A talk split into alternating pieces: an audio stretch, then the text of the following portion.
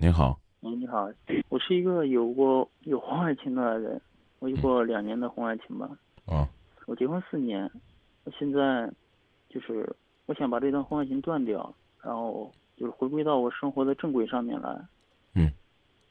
然后也断掉了。好。但但是我突然断掉之后，我发现我我我无法去面对家人，我也无法去面对我的妻子，我心里面也很难受。我甚至在家里面不敢，就不敢正视我的妻子。心里面也一直就是特别难受，我我我都不知道我现在生活我该怎么去进入到正轨。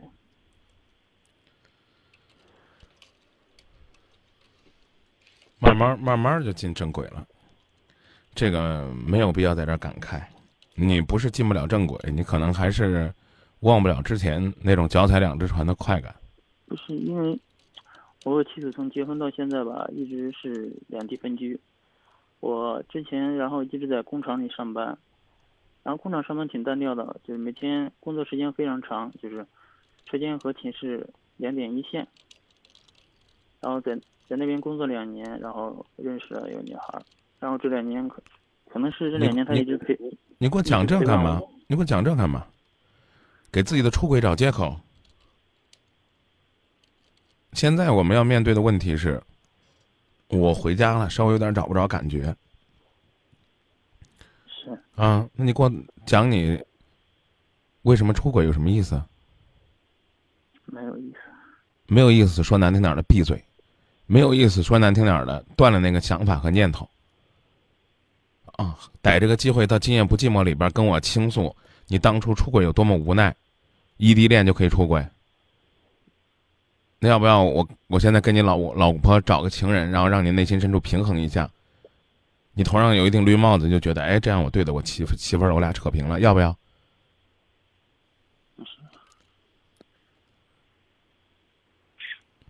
这就好像一个淘气的孩子一样，天天晚上在外边泡酒吧，突然回来过安生日子不会过了，是需要改自己的。啊，问你怎么了？哎呀，张明，我给你回忆回忆，我当初在外边浪的那个感觉有多好。我让你回忆着干嘛？我让你回忆，你你不更陶醉了吗？我让你回忆，你不更不知道自己该干什么了吗？我告诉你，如果你不适应回来做这种苦行僧的生活，那你呢就想想，想想，比如说，比如说你妻子，她一个人。守着你们这段婚姻的忠诚，啊，当然我得问一句，你还爱你媳妇儿不爱？你要说不爱了，啊，你结束婚外情，然后呢，不妨碍你可以和你现任妻子离婚，我觉得这是你的自由，离了婚对你来讲，你重新去选择，这没问题，这起码呢，你向大家证明了，怎么说呢？就是你是有勇气结束婚外情，选择正常生活的。啊，你只回答我爱不爱了？我爱我的妻子，所以说我选择结束婚外情。好，爱你的妻子，然后呢又觉得外边那种感觉怪好玩的，那就收收心。如果呢你面对你媳妇儿的原因是因为愧疚，那就那就想想怎么样来补偿他。我赶紧看看我的微信，哎呀，我的我的微信，今天我转发了一条，可有意思了。大概的内容呢是说呢，冬天到了，天气凉了，要学会呢给自己的爱人一个温暖的冬天。那应该怎么样给他一个温暖的冬天呢？我们半开玩笑的列举了一大堆的礼物。除了这个之外，对妻子的关心疼爱，当然呢，包括尽快的想办法结束或减少。这种两地分居的生活，我觉得对你们来讲都挺重要的。哎，原文跟你分享一下。我的原话是：我是雷锋，我给女同胞们谋福利。据说十二月，男人要给喜欢的女人买一身衣服，因为一生一世都有福。要买一双鞋，可以在年底辟邪，迎接新的一年的生活；买一个钱包，招财进宝，请他吃一顿美食，这样的话呢，有衣服有美食，衣食无忧。再送他一块漂亮的手表，让他能够表里如一。嗯，给他买一件大衣，让他温暖如春。然后呢，一次性再给他一部分生活费，让他觉得呢，他很幸福，他很甜蜜。当然，这是个玩笑的段子。可能这些年，你的衣服都买给了那个情人，你的心意都交给了外边那个女人，你现在该回来，该回来，让让你身边的你真正应该尽责任的这个人幸福了。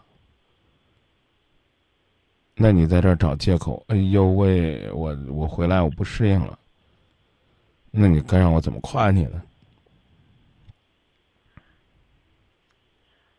有时候不敢，啊，不知道怎么面对家人。我甚至有时候有冲动，我就有一种冲动想坦，有一种想坦白的冲动对家人。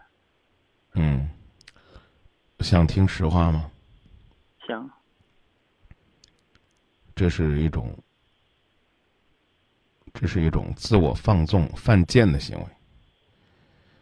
自己做了坏事不愿意自己扛着，然后呢，想把这包袱甩给妻子。如果妻子能接受的话，以后继续出去浪。不好意思，我可能说的比较狠。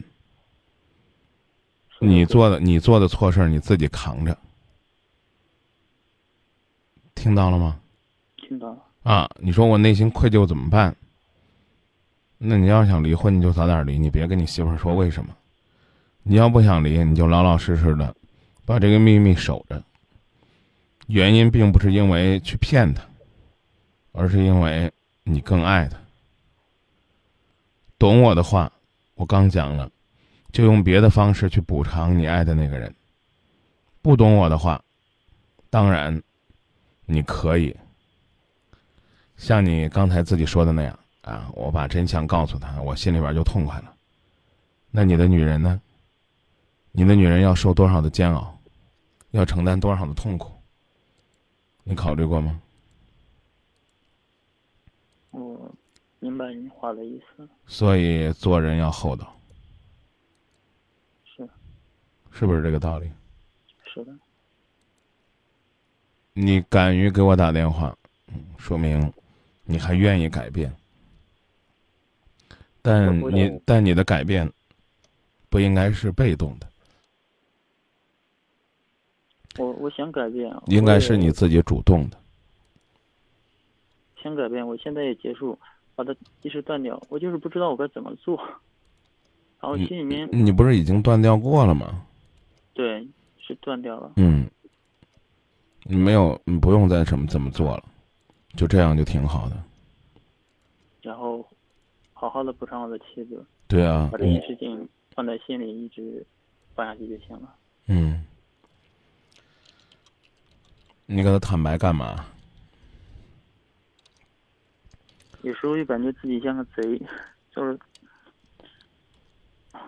做了错事，有一种想坦白的冲动，但是内心又另一面有时候又告诉自己不能说，一说可能一个家庭就毁了。你先改了呗，好不好？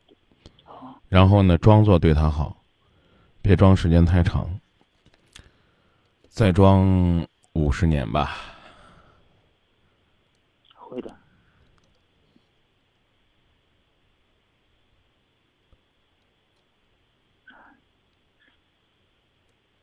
那就这。好的，谢谢张明老师。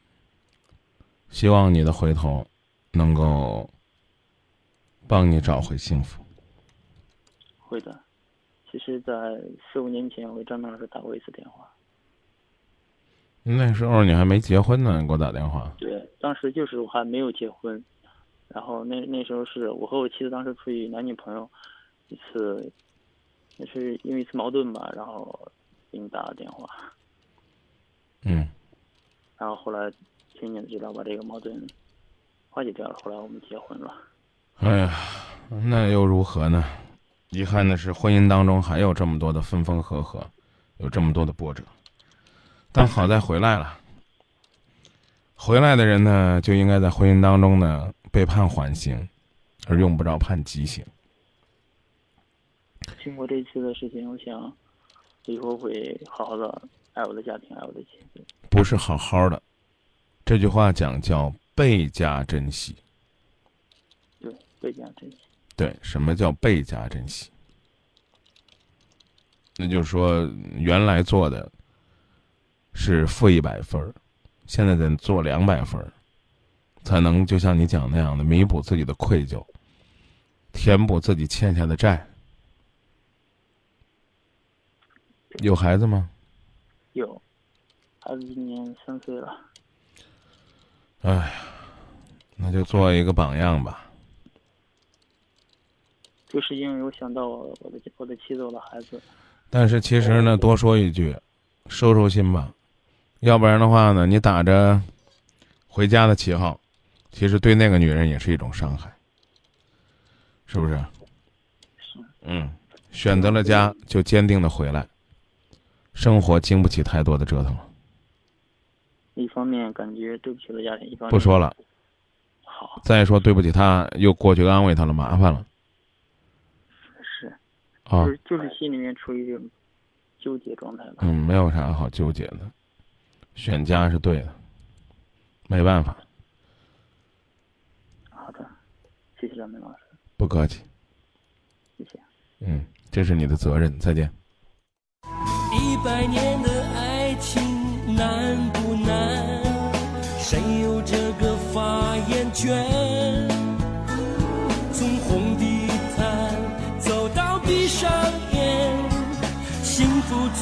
三万六千五百天。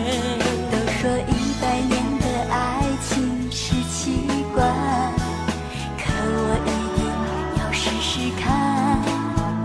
每天一块砖砌成风景线，让我们变成爱的典范。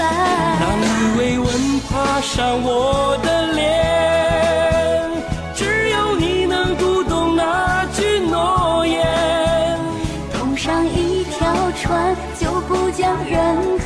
何条件。